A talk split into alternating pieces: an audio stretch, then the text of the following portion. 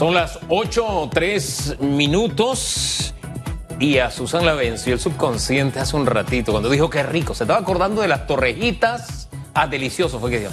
Se estaba acordando de las torrejitas que le hizo el héroe nacional el fin de semana. Porque él fue el que le hizo la torrejita, ¿cierto? Así es. Yo hice la mezcla, pero él la frió para que quedaran bonitas. Porque a usted le estaban quedando feas. Me quedaban horribles. Pero no importa, yo intentaré hasta que me queden como las del ciruelo. Mientras que eso ocurra, la pregunta de redes está relacionada, doctor Famanía, con los rebrotes. A ver, ¿estamos preparados para esto o no? ¿Cree que, el sistema, ¿Cree que el sistema de salud está preparado para un posible rebrote? ¿Qué medidas deben reforzar las autoridades? Le insisto, ¿qué está haciendo usted para evitar el rebrote? Use el hashtag radiografía. Vamos de inmediato con nuestro siguiente invitado, Susi.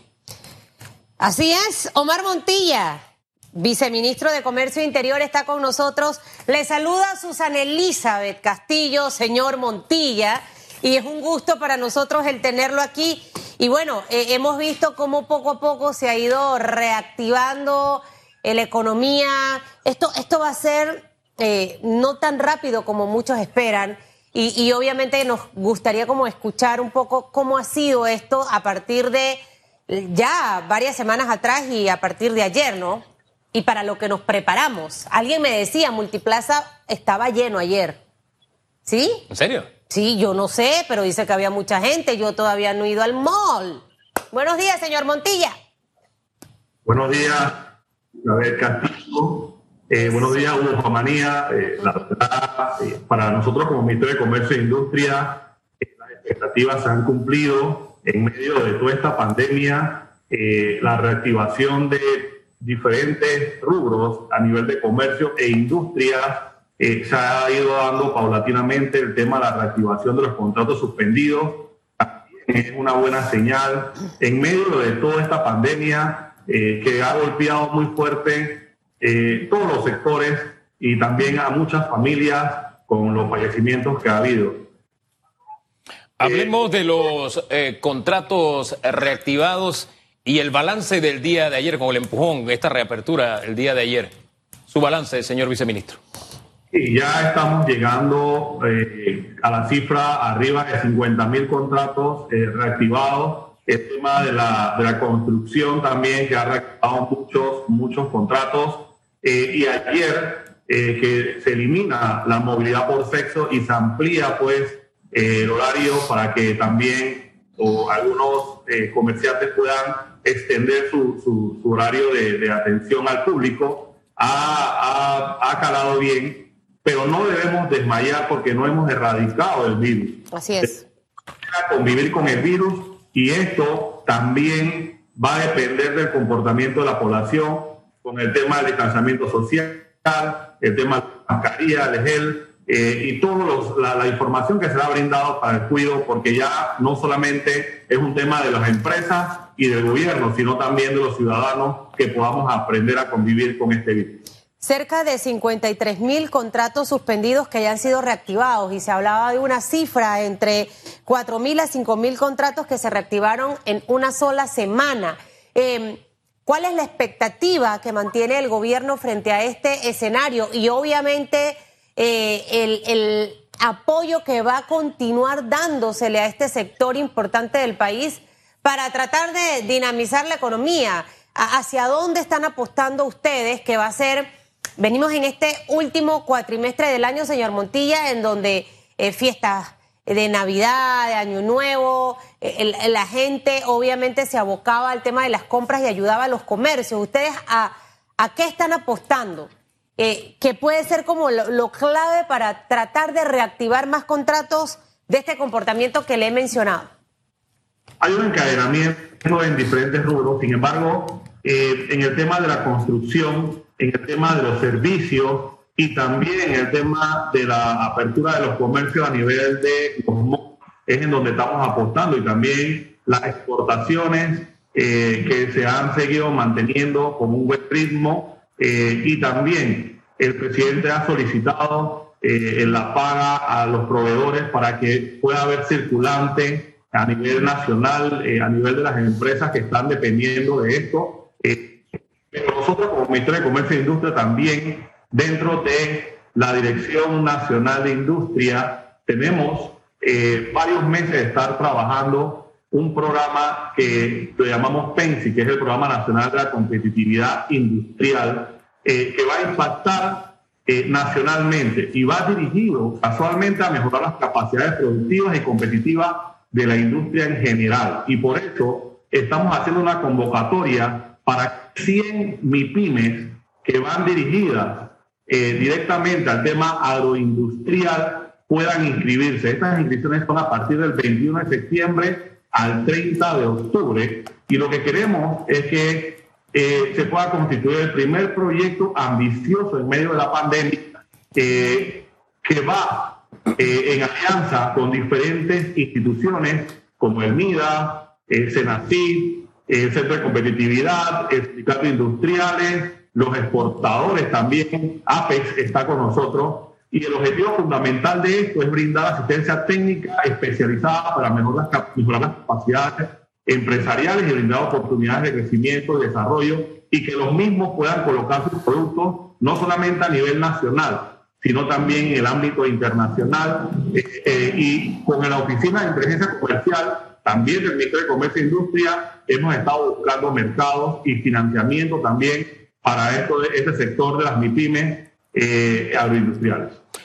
Los que estaban ayer que saltaban en un pie eran los de los salones de belleza, porque decían sin la restricción de las dos horas y sin la restricción de género, em, recibieron más clientela y empezó a entrarle algo de, dinero. El problema está en precisamente eso, la falta de circulante, decía don Julio de la Lastra. ¿Qué hacer o cuándo creen ustedes que en la curva que llevan esta de aperturas paulatinas comenzará a pagarse, habrá mayor circulante y podrá de alguna forma equilibrarse porque no todos estaban saltando como los salones de belleza ayer? Señor viceministro. Es correcto. Eh, va a haber una ventaja, una leve ventaja en algunos sectores, porque en la medida de que se vaya reactivando diferentes comercios, por supuesto que las damas van a ir a arreglarse, para estar presentables para su trabajo y, también los caballeros. Eh, sin embargo, tenemos que estar claros que hasta que no empiece ese proceso del pago de sus quincenas, eh, del pago de eh, también algunos proveedores que le, que, le deben, ellos van a poder tener circulante y es por eso que hemos ido con este calendario que se ha diseñado anunciando las diferentes actividades que van reactivándose una va a depender de la otra, pero prontamente, en escaso un mes o dos meses, vamos a poder ver eh, cómo eh, se va a ir reactivando. Yo ayer estaba en la presidencia de la República y cuando bajé por Avenida B también era impresionante la cantidad de personas que estaban en esa área buscando la manera de subsistencia. Estamos llamando de gente que tiene una economía informal, llámese bonero, que también van a poder estar más tiempo en la calle, eh, porque también eso es algo sumamente importante. Nosotros, reactivando la economía, muchos sectores van a empezar a producir. El tema de, la, construcción va a reactivar los restaurantes, las fondas, los prestamistas. Como usted va a ver, hay un encadenamiento de una serie de actividades que se van a venir dando y que va a producir, por supuesto, mayor consumo en los malls y en los diferentes eh, comercios a nivel nacional. Este programa que, que, nos hablaba hace un momento, que arranca ahora el 21, creo que escuché bien hasta octubre, finales de octubre, y que va a ser dirigido para 100 MIPIMES, ¿no? 100 MIPIMES. ¿Qué otras opciones o qué otras alternativas, señor Montilla, en este momento se están evaluando para este sector tan importante del país? Eh, y se lo digo porque eh, primero que yo soy pyme, segundo que me, manejo con un número considerable de, de, personas que están en este sector y que definitivamente ahorita lo que les inunda son las preocupaciones. Tienen que asumir los costos de alquiler, aunque no haya estado abierto. Eh, obviamente algunos locales han bajado los montos, pero de todas maneras no han tenido flujo de caja. Escuchaba esta mañana a alguien de Ampime hablar eh, de la banca de, oportunidades de la caja de ahorro, pero en realidad en este momento, ¿con qué herramientas eh, cuenta este empresario pequeño eh, y qué otras alternativas en el camino se van a ir dando, porque hasta el día de hoy todavía no se sabe nada de los 150 millones de dólares del BIT que iba a poner a circular el Banco Nacional de Panamá. Sé que se estaba a la espera de los parámetros, cómo van a ser las condiciones, pero definitivamente que ya con esta apertura lo, lo que la gente necesita es financiar sus negocios para poder sobrevivir. Nosotros eh, en los diferentes programas que tenemos a través de AMPIME, que fue presentada la ley eh, por el ministro Ramón Martínez, regente del Ministerio de Comercio e Industria, eh, hemos querido impulsar y darle ese espaldarazo a la micro, pequeña y mediana empresa. Sin embargo, los requisitos son mínimos. Cuando vamos y, vemos los requisitos, es escuchar una, un módulo a través de Internet que lo dictan pymes el aviso de operación, mostrar que tienen eh, eh, más de dos empleados y dependiendo de los tramos en donde quieran participar estos micro, pequeños y medianos empresarios, la Caja de Ahorro del Banco Nacional están dando esa oportunidad de financiamiento. Pero las personas no han querido accesar. Eh, veíamos con suma preocupación que alrededor de 100, 100, 100 o 100 y algo son los que han clasificado en este momento para los préstamos y lo que estamos buscando es que son préstamos a más de, de, siete años o hasta siete años con una mensualidad muy blanda y con unos intereses muy bajos, pero que de repente también las personas tienen temor de invertir o de querer endeudarse en este momento, pero es la forma que tiene el gobierno porque esto es un préstamo del BID que nosotros estamos traspasando a los pequeños y medianos empresarios para que ellos puedan entonces ver si con eso puedan pagar algunos alquileres, compran insumos o también eh, la hacen frente a algunos compromisos que tengan previos de planillas con algunos de sus colaboradores, pero va a depender de que ellos clasifiquen y que cumplan con los requisitos exigidos por AMPIME en la Caja de Ahorro del Banco Nacional. Para estar clara, ya los 150 millones del BIT ya están a disposición del sector empresarial esos 150, o sea, como menciona el Banco Nacional, porque en un principio era únicamente la caja de ahorro. Eh, ¿Cuál es la diferencia entre, entre los dos financiamientos? Porque el de la caja de ahorro es hasta dos años, cinco mil dólares, que ahí clasifica un grupo, ¿no? Es correcto. Nosotros lo que hemos estado solicitando es que las personas primero vayan cumpliendo con los requisitos, porque también el Banco Nacional va a trabajar como banco de segunda, de segundo piso, eh, y también van a haber otras eh, con las MIPIMES, con, con el presidente Martínez. Hemos estado en reunión para ver cómo otros actores, también otras financieras, también entran en el plan de financiamiento, eh, pero va a depender, va a depender de que las personas se, acerquen a PYME, hagan sus inscripciones, cumplan con todos los requisitos, para que una vez las dos actividades, una de la Caja de Ahorro y la otra del Banco Nacional, puedan ellos acceder con, con, con, facilidad. Ya el BID eh, aprobó el, préstamo, pero nosotros como gobierno responsable también hay que cumplir con los parámetros porque al final es préstamo lo que se está solicitando y hay ciertos riesgos que el banco va a asumir y que deben de cumplir con todos los requisitos para que estos préstamos se puedan dar. Hace un rato usted hablaba del área de Salsipuedes y la buonería y veía un reporte de Milagros Córdoba eh, en el área de Caledonia, la cuchilla, toda esa área, donde después de mucho trabajo se devolvió a la ciudadanía las aceras. Y veía con una dosis de entendimiento, pero también con otra dosis de preocupación, que la acera estaba siendo invadida por personas que bueno, están vendiendo al menudeo, están ahí ganándose la vida, buscándose el pan, qué sé yo.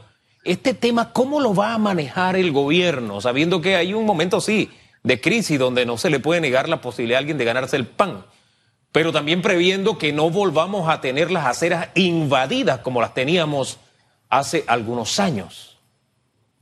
Nosotros a, eh, través de eh, el Capital Semilla hemos querido que todo aquel que estaba en el sector informal vaya formalizando eh, su método de venta.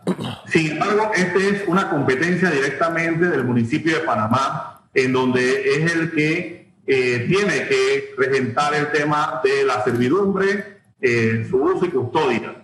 Entonces, nosotros como gobierno nacional sí vamos a seguir impulsando eh, los préstamos, el capital semilla que se aumentó de mil dólares a dos mil dólares y que se está también capacitando y haciendo su plan de negocios a, los, a los pequeños empresarios, microempresarios o a los emprendedores, jóvenes, mujeres y también todo el que quiera participar, pero hasta ahí llega la competencia directa nuestra. Nosotros no queremos entrar eh, eh, a deliberar en este, en este enfoque directo porque también eh, es un momento inédito, es un momento en donde muchas personas tienen contratos suspendidos. Nosotros estamos haciendo lo propio para la, la reactivación económica y para que puedan volver a las empresas, pero también es un momento en donde muchas familias van a depender de esa informalidad y en este momento ese desalojo creo que no sería oportuno, pero eh, sí, más adelante ellos deben volver eh, a retomar lo que estaban haciendo antes y creo que tenían un sitio en donde ellos estaban ubicados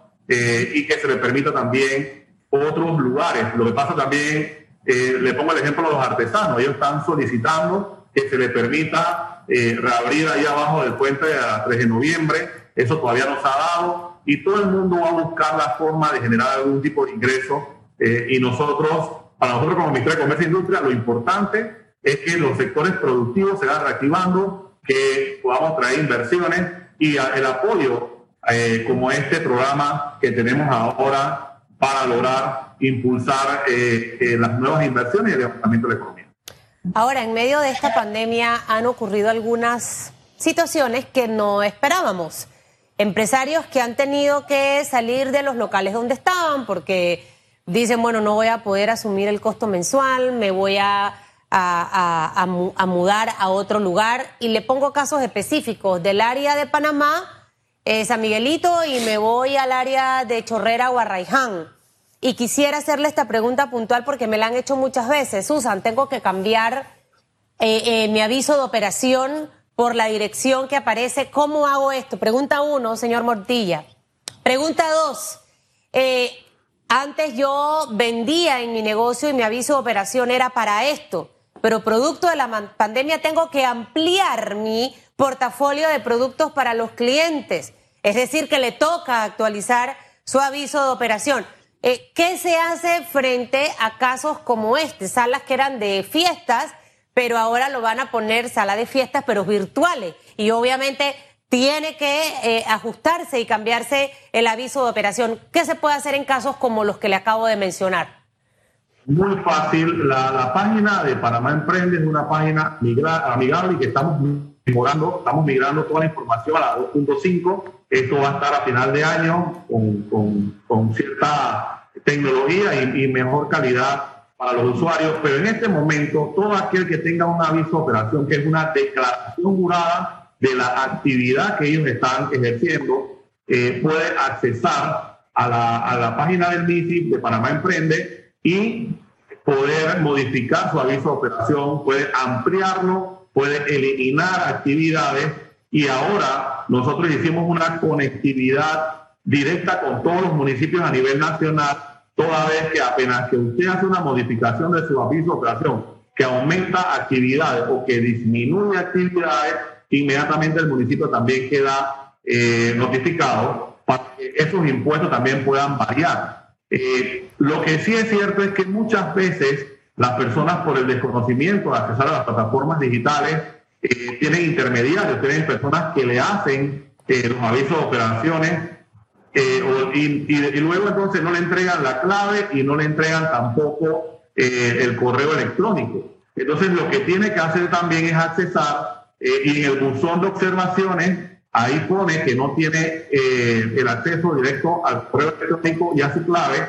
Y por supuesto que nosotros acá verificamos, eh, enviamos entonces una notificación para que ellos puedan accesar directamente y no a través de interpuestas personas como se había hecho en principio cuando generaron su aviso de operación.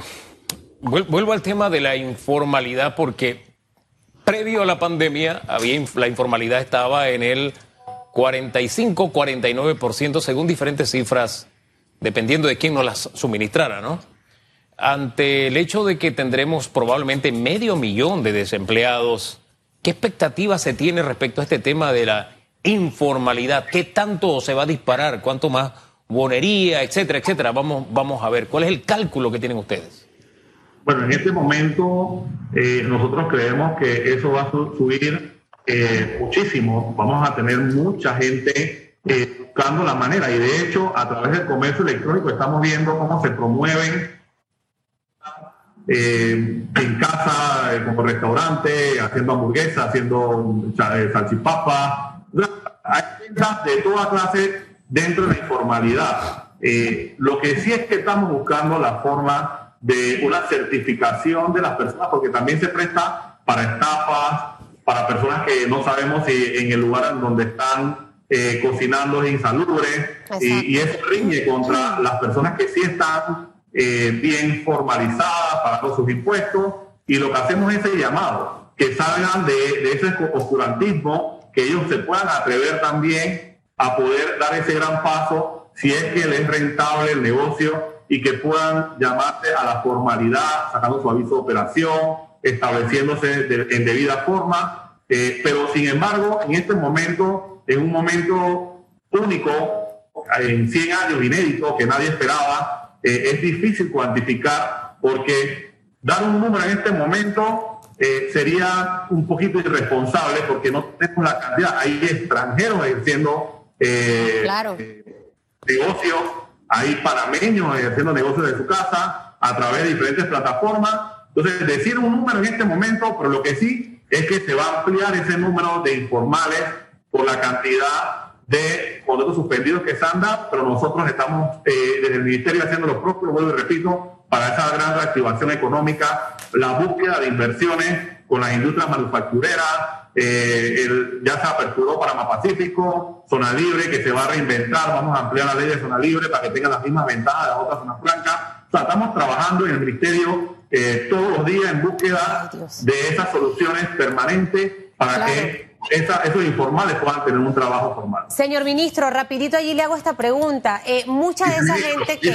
Viceministro, mucha de esa gente que está en la informalidad, por ejemplo eh, en este momento se adaptó la ley que ese capital semilla para, para este grupo de emprendedores em, que han eh, decidido apostar al emprendimiento cambia de mil a dos mil. Por ejemplo, este, estas personas que han abierto este tipo de negocio desde su casa deben inscribirse en AMPIME para que puedan optar eh, por, este capital semilla y obviamente al optar por capital semilla eh, debe obviamente hacer todo el proceso de inscripción eh, con su aviso de operación y todo lo demás. Esa es la vía para la formalidad. Esa es una pregunta. Y la segunda, quienes en su momento inscribieron su negocio en AMPIME, llámese hace un año, dos años, tres años, pero no solicitaron el capital semilla, ¿lo pueden solicitar en este momento? La primera pregunta es correcto. Para poder accesar al capital semilla, debe inscribirse, que es el primer paso en AMPIM. Ellos lo van a orientar a que puedan hacer su plan de negocio y es muy importante esto. Hemos ampliado el capital semilla, pero que no se crea que el capital semilla es dinero en efectivo que se le va a entregar a este grupo de emprendedores, sino son las facilidades de las necesidades que ellos tengan en los enseres dependiendo de cada eh, rubro en donde ellos quieran eh, emprender. Si es un, un lavauto, la compra las mangueras, la aspiradora. O sea, esos son los ejemplos que tienen que tener claridad las personas porque muchos cuando accesan están pensando que le van a dar efectivo. Y la idea de esto es que realmente el que se inscriba pueda emprender y pueda seguir eh, formalizando su negocio. En la segunda pregunta, por supuesto, todo aquel que hizo su paso en Ampime que es que debe tener directorio de todas las micro, pequeñas y medianas empresas, son también beneficiarios del capital semilla si han recibido.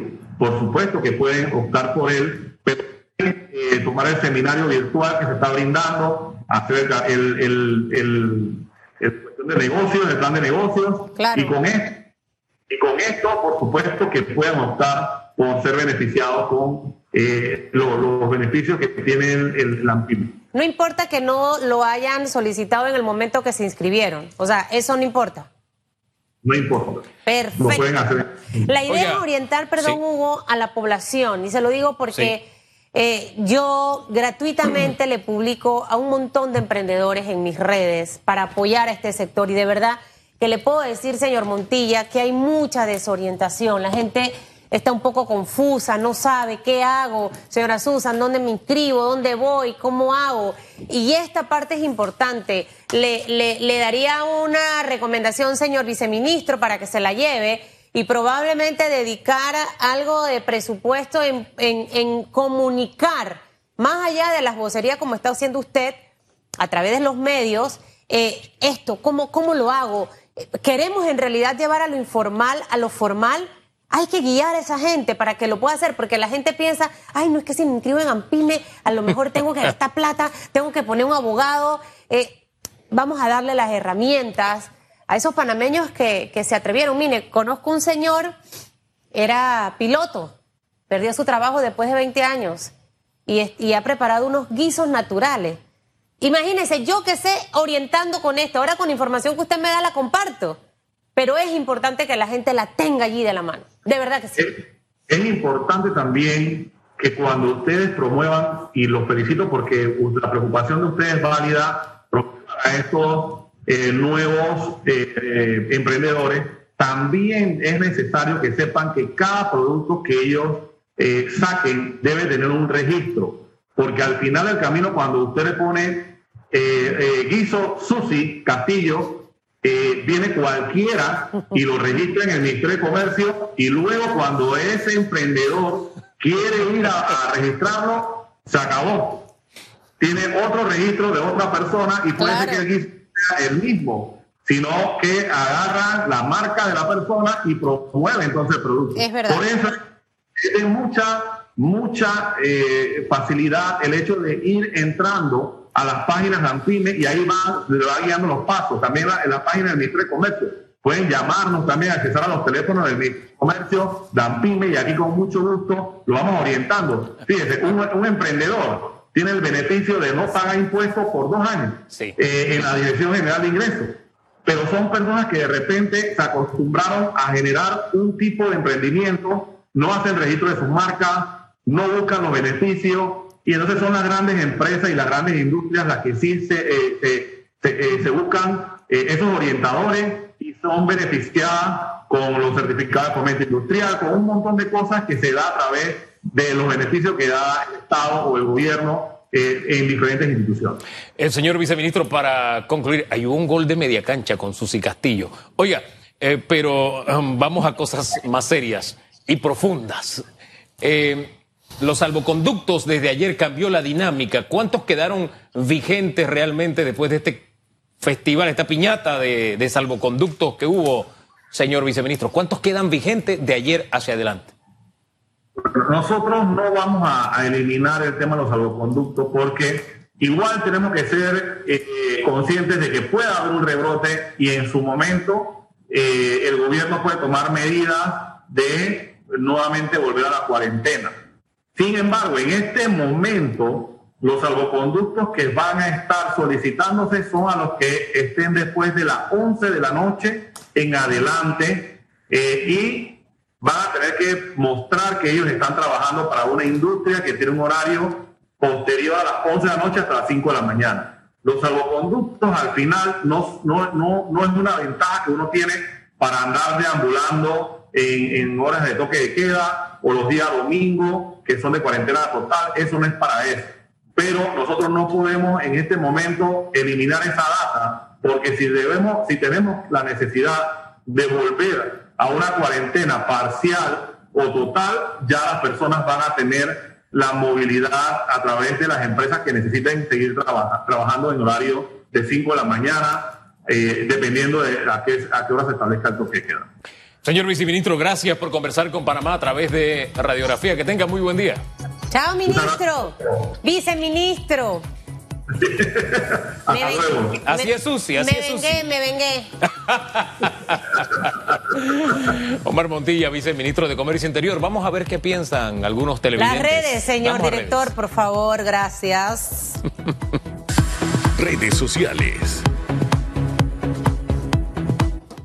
La pregunta, doctor Famanía, estaba relacionada con el tema del rebrote. Si estamos preparados, ¿qué medidas deben reforzarse? Diga la primera respuesta con el hashtag radiografía. Sí, maestra.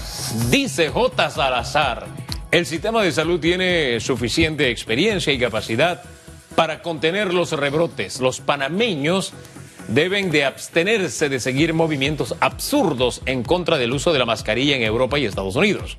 Lo único que ha provocado es aumento exponencial de casos. Otro de los comentarios esta mañana es de Paye Cobos. Eh, radiografía puede ser que no estemos totalmente preparadas, pero la garra panameña se crece en momentos difíciles. No bajemos la guardia de esta, saldremos y lo haremos bien.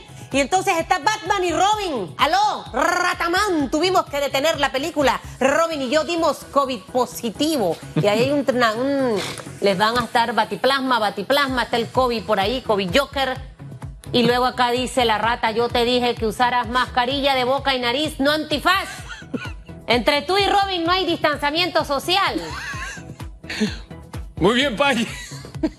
Paye siempre nos hace reír. Ahí con infografía, ahora Ay, Virgilio Vázquez amado. dice, el sistema de salud necesita inversión y que la corrupción no se lleve el dinero. Los hospitales dejado a- dejados al abandono por la administración panameñista debe terminarse, llenarlos de personal y equipo, desinfección masiva en las calles y avenidas. Bien. Comenta también el tercero, hay otro más, ¿no? O ya, ahí terminamos. sí, terminamos. Gracias. Ahí terminamos, pueblo panameño, y cuando de siete y media a nueve de la mañana usted no me llame, porque estoy en el programa. ¿Le Estoy- parece, doctor Famanía? No es que estoy pensando en lo de la marca que decía el viceministro, entonces las torrejitas que alguien venda por ahí, torrejitas Susi Hacemos Castillo. una pausa, doctor Famanía. ¿Sí? ¿Te crees? Al regresar, venimos con lo más esperado de todo Panamá. Donald Información privilegiada. Están esperando Sí. los bochinches. Ya regresamos.